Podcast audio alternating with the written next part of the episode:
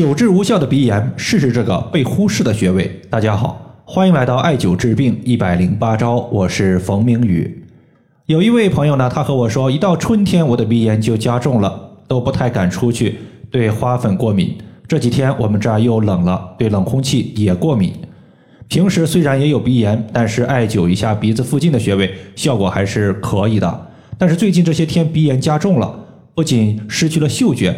还一大早起床之后清鼻涕止不住的流，该怎么办？关于鼻炎，我们用到的方法和穴位，之前在节目之中和大家多次讲过。鼻炎发作的位置是在鼻腔，但是治疗不能只针对鼻子下手。中医认为，肺开窍于鼻，当肺的一个宣发和速降功能失调的时候，肺气上不去下不来，邪气无法消散，就只能通过鼻子外排来排出邪气。此时就会导致鼻炎发作，所以鼻炎问题，我们首先要调的就是肺的一个宣发和速降的功能。如果调肺的功能调过之后，发现整体效果不理想，或者说鼻炎牵延的时间比较长，此时我们就需要从肾入手。在这里呢，有一个穴位大家一定要重视，就是肾腧穴。鼻炎加重的时候，早上起床容易有大量的清鼻涕，或者说粘稠的鼻涕。在《黄帝内经》中记载了这样一句话，他说。气涕者脑也，脑者阴也，髓者骨之冲也，故脑肾为涕。意思是说，涕为髓，髓属肾。举个例子，当我们悲伤哭泣的时候，眼泪一把鼻涕一把的往下流。其实，无论你流的是清晰状的鼻涕，还是黄色粘稠状的鼻涕，它都是由我们肾里面的髓这个物质生化而来的。因此呢。脑为髓之海，而肾主藏精，肾精可以生化脑髓，所以在古代的医书之中，也把鼻炎叫做脑漏。如果说把鼻炎看作是脑中的物质髓的外溢，我们就要考虑一下脑髓为什么会外溢，约束脑髓它的力量到哪里去了呢？我们可以类比一下，当女性的月经量大的时候，月经持续的时间长，月经淋漓不尽。多半属于是脾气对于经血的约束力不足。那么同理，如果肾气对于肾所生化的脑髓约束力下降，肯定也会导致脑髓外溢，从而形成脑漏，或者说形成鼻炎。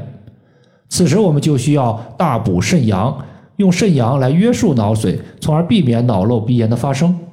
那么补肾阳，首选肾腧穴。肾腧穴位于背部，而背部为阳，腹部为阴。位于背部阳面的肾腧穴，它肯定有大补肾阳的效果。肾阳得以提升，就能约束脑髓外溢所形成的鼻炎，尤其是鼻涕多或者是粘稠的情况。这个穴位在肚脐的正后方，旁开一点五寸。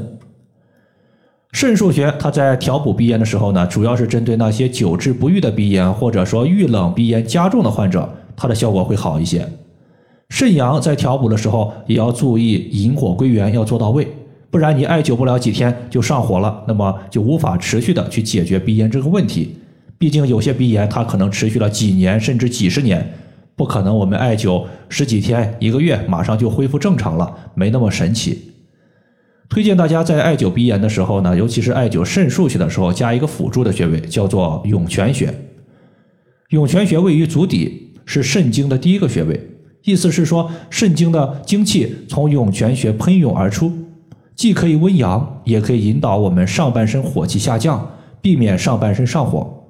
这个穴位在前脚掌三分之一的凹陷处。上述的这位患者呢，他的鼻炎一共是用到了八个穴位。第一天艾灸的是肾腧穴、印堂穴、合谷穴、涌泉穴。第二天艾灸的是大椎穴、肺腧穴、内关穴、足三里穴。其中肾腧穴加涌泉穴是既可以补肾阳，也可以引火归元，避免上火。大椎穴和印堂穴属于是局部穴位。合谷穴加肺腧穴是疏调我们的肺气，使肺的宣发速降功能恢复正常。内关穴和足三里穴促进脾胃消化，提高个人的免疫力，避免受到外邪的入侵，不会出现稍微闻点冷空气，稍微嗅到一些花香就出现过敏性鼻炎。到目前为止呢，这位患者他艾灸了半个多月，鼻涕的情况已经止住了，嗅觉也逐步恢复了。上述的穴位，有些朋友可能不知道用什么样的艾灸器具艾灸多长时间，我就把这位患者所用到的情况和大家简单的说一下。他所艾灸的肾腧穴、大椎穴、印堂穴用的是镂空的单联随身灸，就是艾灸布套是镂空的，可以直接让艾烟直达我们的穴位。第二个就是肺腧穴，它贴的是自发热艾灸贴，因为这个穴位靠近我们的肩胛骨，不太容易绑艾灸罐。内关穴和足三里穴，它用的是一个铜罐的悬磁灸，也是镂空的。每个穴位它的艾灸时长一般是不低于三十分钟，某些穴位有的时候还会艾灸到五十分钟以上。比如说印堂穴、足三里穴，它艾灸的时间就比较长，大家可以根据个人的承受能力来定。你能承受多长时间，艾灸多长时间会感觉到舒服，你就用多长时间，不一定非要按照我说的来。但是时间的话，不要太短就行。以上就是我们今天针对久治无效的鼻炎，就和大家分享这么多。如果大家还有所不明白的，可以关注我的公众账号“冯明宇艾灸”，姓冯的冯，名字的名，下雨的雨。感谢大家的收听，我们下期节目再见。